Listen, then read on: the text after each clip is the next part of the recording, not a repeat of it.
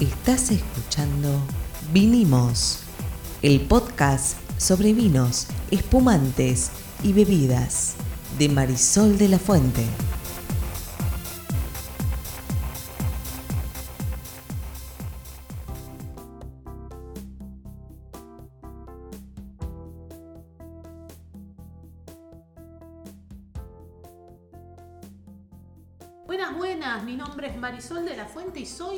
Sommelier. Y Yo soy Ariel Torres y soy el que hace las preguntas del que no sabe, porque realmente no sé. ¿De qué vamos a hablar hoy, Sol? Una breve guía para ser un buen anfitrión al momento de elegir las bebidas. ¿Qué es un anfitrión? ¿Cómo que es un anfitrión? No tengo mucha vida social, es verdad. Eh, ¿Qué vendría a ser? El Vive en una cueva. el que Es recibe, del vecino de Shrek. es el que recibe, digamos, en su casa. Claro, vas a hacer una actividad en tu casa y decís, uh, ¿qué bebidas debería tener? ¿Qué tragos debería preparar? ¿Qué maridajes debería hacer con la comida? Ujú, Ok. Veo que te lo replanteas vos habitualmente. todo- all the time, yes.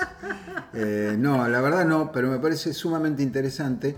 Eh, así que mm, empecemos por eh, la punta. Tenés que tener amigos y, y demás como para invitar. Claro, invitarlos a tu casa y Bueno, eso tengo, digamos. está muy bien. Y después No tengo mucha vida social, pero amigos tengo. Los invito, muy bien. A todos les gusta el chupi y ninguno sabe nada de vino. ¿Qué hago? Bueno, para arrancar, lo ideal sería en la recepción, mientras comemos una picadita, mientras la gente va llegando, es pensar cuáles serían las bebidas o los tragos más recomendables, el famoso aperitivo del inicio de antes de la cena o del almuerzo, ¿no? Vino tinto.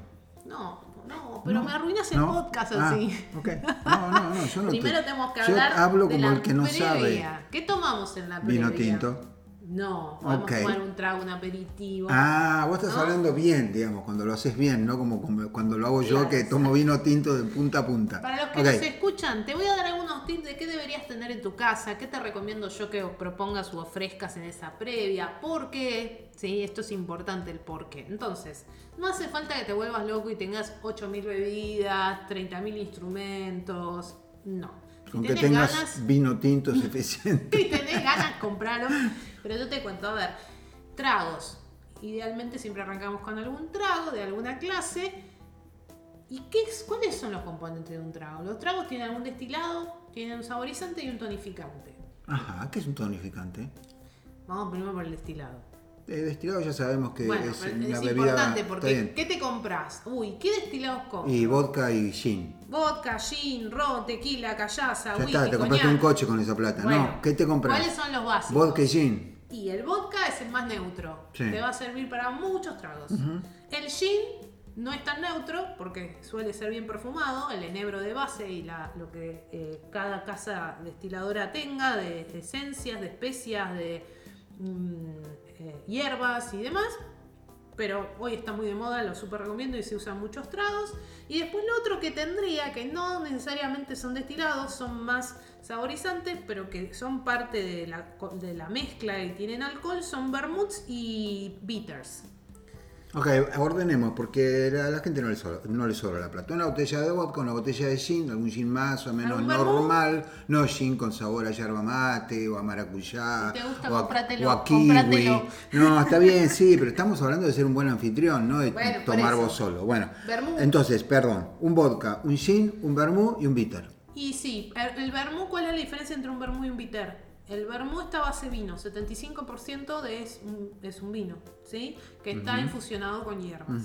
El bitter es una bebida amarga, pero que el alcohol de base es un alcohol etílico infusionado con hierbas. Ejemplo de bitter famoso, No, no me acuerdo. Fernet. Fernet, ok. Fernet no es vermouth, es bitter, ¿sí?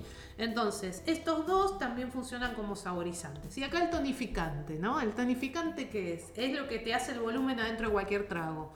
La gaseosa, la soda, el jugo, la pulpa.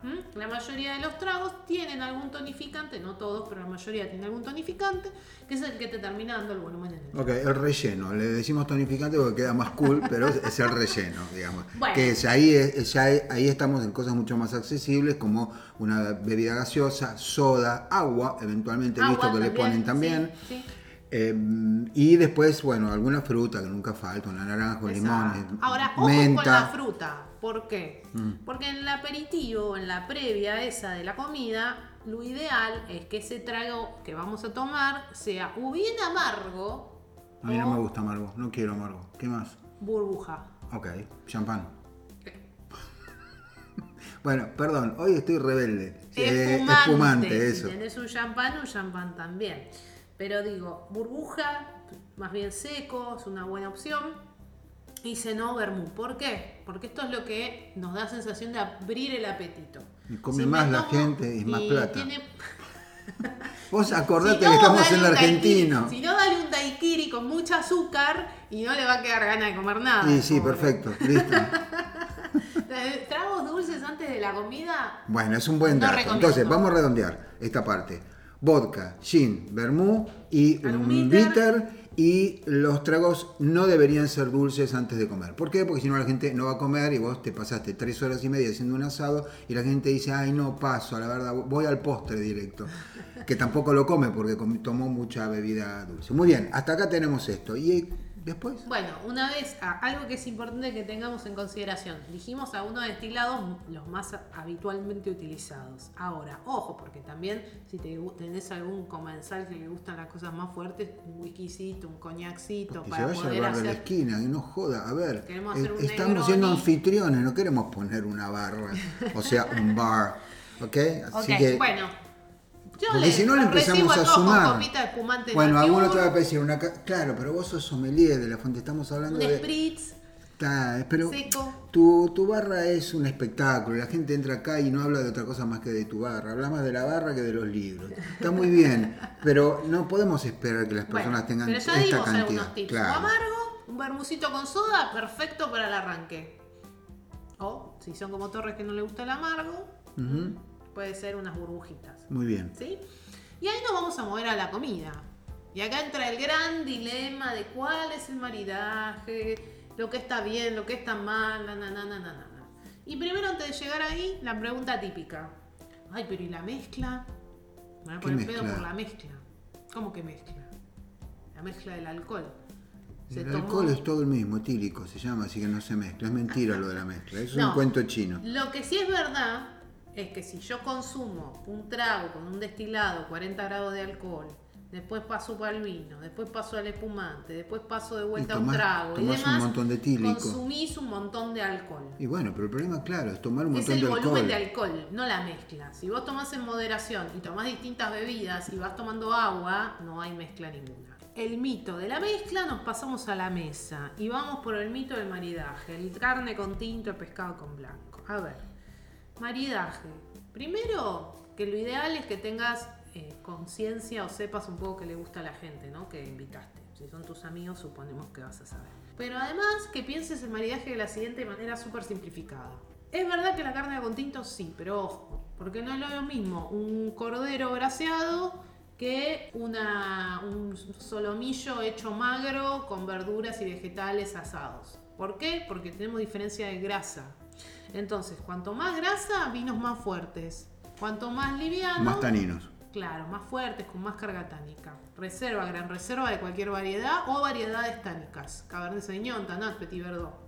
Cuanto más suave, vinos más suaves. Por eso decimos que la, la pasta con fileto, la ensalada con fruto de mar, eh, la ensalada en general, o un plato liviano, como unos frutos de mar a la parrilla, unos langostinos a las parrillas, bueno, va con un vino blanco. Sí, pero porque ahí coordinan aromas y sabores. En el medio hay muchas opciones. Si yo tengo una carne roja, pero está hecha magra, desgrasada, suave, puedo ir con un rosado, puedo ir con un blanco de reserva y viceversa. Si tengo un salmón con crema, con papa, con batata, y no va con blanco. Va ir con un rosado, va ir con un tinto.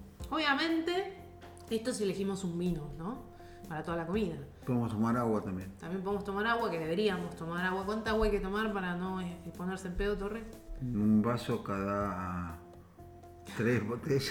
No, cada tres Por copas. Dios, y el consumo responsable que reflejamos en este podcast, ¿dónde Bueno, queda? yo mi mejor, mi mejor esfuerzo, pero no me sale. Una de vino, una de agua. Si no estoy acostumbrado a tomar. Una de vino, dos de agua. No, dos de vino y una de agua. No, una así te de vino, acostumbras. dos de agua. Sí, así no te vas a acostumbrar nunca. Vos dijiste. Entonces, si elegimos uno, está bueno que vaya de la mano con el plato que vamos a servir. Podríamos tener varios. Si tenemos una entrada, un plato principal, ¿sí? podríamos tener uno para la entrada, uno para el plato principal. Lo importante es que tratemos de unir, eh, generemos armonía entre sabores, aromas, podemos para que podamos balancear. ¿no? Y podríamos tener, además, otro para el postre. ¿Te puedo hacer una pregunta fuera de lugar? Sí, las que quieras. Porque nosotros teníamos vodka, gin, vermú, un bitter, vos le agregaste después un spritz, un whisky, todo bien. Pero no necesitas instrumentos para hacer eso. ¿Dónde es la mezcla para untar? Perdón que rebobine, pero me quedó bollando. ¿Qué Muy hago? buena Le- tiro, le tiro el gin, tiro la tónica, este, un chorro de, de soda, un coso de limón y ahí, y ya está. Está buenísimo esto que decís. Vuelvo para ahí. Hay tres tipos de, de tragos. El refrescado, el batido y el directo. Un spritz, que básicamente es Aperol con espumante, acá en Argentina por lo menos, es directo. Se Copa- mezclan. Pones una copa, llenas de hielo, medida de Aperol, completas con espumante, tenés un spritz, rodaja de naranja, eso es un directo. ¿Y la medida qué es? Vos porque tenés el Jagger acá, pero si no... Jigger se llama. Jigger, eso.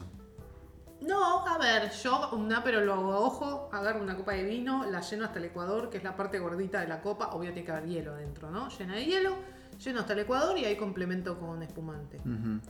Como la forma práctica, sencilla, sin medir y hacer Perfecto, pero Sí. bueno, si vos decís una medida, no se sabe si una medida es medio litro, 30 centímetros cúbicos, Ese es un directo. ¿Qué es un refrescado? Y es un martini, por ejemplo. Esa no va con hielo. Entonces, ¿qué haces? Las bebidas, la mezcla, la pones en algo que se llama vaso de composición, que no es más ni menos, es un- una jarra tubular, que puede ser una jarra de tu casa, donde tenés el hielo, pones las bebidas, revolvés, refrescás y después con un coladorcito tapás la boca de ese recipiente y servís en la copa ya fría la bebida. Eso es un refrescado. No Igual, con digo, con, con el jarrito donde herví los huevos duros no se puede hacer. Queda medio feo. Queda feo. Entonces yo diría que si vas a invertir claro. en vodka, en gin, en whisky, Una- eh, un- una- una un jarrita vasito, eh, no, cuesta, no es, no es mucha no es plata. mucha plata. Y después tenés los batidos. Para el batido necesitamos coctelera. Porque ese es el que se arma la coctelera, se bate y muchas veces o se sirve sin hielo en una copa martini o similar, o se sirve en hielo, pero primero tenés que batirlo para emulsionarlo. Sí, eso tampoco es una fortuna. Yo diría que si vas a gastar la plata en, Sí en te los recomiendo que alcohólicos, compres, escúchame esto, que compres la eh, coctelera Bahía, que son como dos recipientes de, de metal que se encastran. Hay un- otras muy lindas con coladorcito arriba, pero son muy difíciles de abrir cuando se dilata el metal por el frío. Ujú. Entonces, coctelera Bahía es la eh, más práctica y la que más se utiliza profesionalmente. Sí, Entonces, el metal no se dilata con el frío, por el contrario, se contrae. Digo, se contrae, perdón. Y eso, ahí es donde se se traba. traba. Ujú. Entonces, perdón, sí, dije mal, se contrae, no se dilata. Entonces, hay tres tipos de tragos. Refrescado. Para eso necesitamos un vasito de composición, una cuchara para revolver y un colador. El directo va directo, no necesitamos nada, como mucho una cuchara para revolver. Y el batido vamos a necesitar de la coctelera. Y vos mencionaste al Jagger, que en realidad se llama Jigger, que es la- el, recipiente que se utiliza para medir. Entonces, cuando es una receta que dice 50 mililitros, 30 mililitros, 60 mililitros, tenés unas medidas que se usan en coctelería, que se llaman Jigger, para medir. Sí, que son muy cool y tal.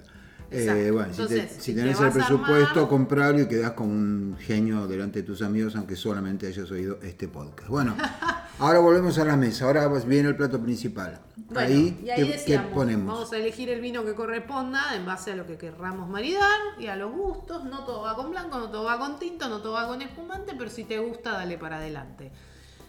Y para el postre podríamos elegir. Momento, no A tan ver. rápido. Me parece que hay que tomar en consideración otra cosa y es el factor humano. Siempre tenés un amigo que ¿Qué entendés solamente uno? toma Sí. tinto. No, ya sabes. O solamente toma blanco. Sí. ¿Está bien? Bueno, sí, así que eso hay que tomarlo en consideración Oh. porque vos no le podés decir, no, mira, nosotros oímos un podcast y nos dijeron que esta comida va con tinte, pero a mí no me gusta el tinto. Bueno, ahora te jodes y tomas tinto o tomas agua, quedás muy mal. Entonces, independientemente de lo que vayas a hacer y que vos marides bien, etcétera, etcétera, siempre hay que tener, hay que saber identificar a ese amigo que toma, viste que está en ese, el amigo que toma cualquier cosa que le des. sí tiene alcohol. Y tenés el que es más eh, ñañoso para, para elegir y solamente te va a tomar un tinto con él. Claro, Eh, eso hay que tomarlo en consideración. sin duda. Bueno, y una vez que tomamos en consideración eso y se tomaron el vino y pasamos al postre, también podemos hacer maridaje con el postre. Ajá, ¿cómo es eso? Habitualmente se dice que el postre va con vino dulce. Es una posibilidad. Ahora, yo siempre digo dulce con dulce, es como raro. ¿No va con café el postre? También puede ir con café. Ok. Pero Al café le de podemos poner un chorrito, Un de, chorrito whisky. de whisky. Bueno, ok. Pero volvamos a los vinos o a las bebidas. Postre. Pasa lo mismo que con las comidas. Tengo una torta de chocolate, una mousse de chocolate, le tengo que poner un vino que tenga la capacidad de limpiarte la boca, que tenga tanino. Entonces, un buen vino tinto puede andar muy bien y te va a balancear bien. Ah, mira. Ahora, si tengo unas tarteletas de fruta con crema y por ahí Claro, hay que bajar Sauvignon y no va a andar. Va a ir con un rosado, va a ir con un blanco con un poco más de armonía o con un dulce. Los dulces no son empalagosos si están bien hechos. Porque si están bien hechos tienen buena acidez, entonces es dulce pero no empalaga, no te da sensación de pastosidad. Entonces también puede ser un dulce, un dulce natural, etc. Y si no, el otro gran maridaje para mí, para los postres, es un destilado. un puedo hacer- whiskycito, un sí. coñacito. ¿Puedo hacer una pregunta incómoda y la que la respuesta no sea la obvia? A ver. ¿El helado que no sea con un espumante? Es muy buena la pregunta, porque el helado con el frío te bloquea todas las sensaciones. Así que le puedes meter cualquier cosa ahí. La verdad, Pero queda feo con vino tinto. Me parece no va a que quedar los bien. helados Lo- en general. Va a pasar lo mismo esto de los sabores. El tinto tiende a tener un sabor más fuerte, más intenso y además tenemos el tanino. Entonces va a ser un choque raro de sabores. Va a andar mejor con una burbuja o en un blanco. O con un destilado. O con un destilado que con un tinto, sí, sin duda. Porque el helado es como la sopa. Sopa, caliente. Lo muy caliente te bloquea toda la percepción. Lo muy frío te bloquea toda la percepción. Si estoy comiendo un helado solo, no una, no sé, un brownie con helado.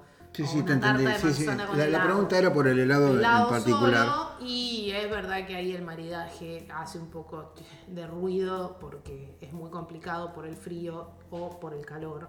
Por eso las comidas muy calientes también te generan ese efecto. El guiso, que te hirviendo, te- ahí que te quema la, la boca, no vas a sentir nada. tampoco. Y finalmente lo que, lo que recomendamos para las reuniones, para ser buen anfitrión, es que cada uno que viene sea, tenga un conductor designado. Si Ah, no, se queda a dormir y si no, se llama un taxi. Si no, eh, todo este alcohol que tomó va a derivarse. Saben que el alcohol está presente en la mayoría de los accidentes de tránsito, o esto es lo que recuerdo de la última estadística que vi. Eh, y además hay una ley, el mundo anda mal con leyes, imagínate si no las respetamos. Tomen Hay- con moderación. Con moderación y los que tomen no manejen. No importa si tomaron solamente una copita. Esto de eh, solamente una copita para manejar, cero. Y si te quedan dudas sobre cómo maridar, sobre cómo combinar o sobre cómo hacer algunos tragos, bueno, nos dejas tu comentario en el podcast o en Instagram o en Vinimos Podcast, la cuenta de Instagram, que con mucho gusto te los voy a responder. Esto se llama. Vinimos. Nos vemos en el próximo capítulo. Chao.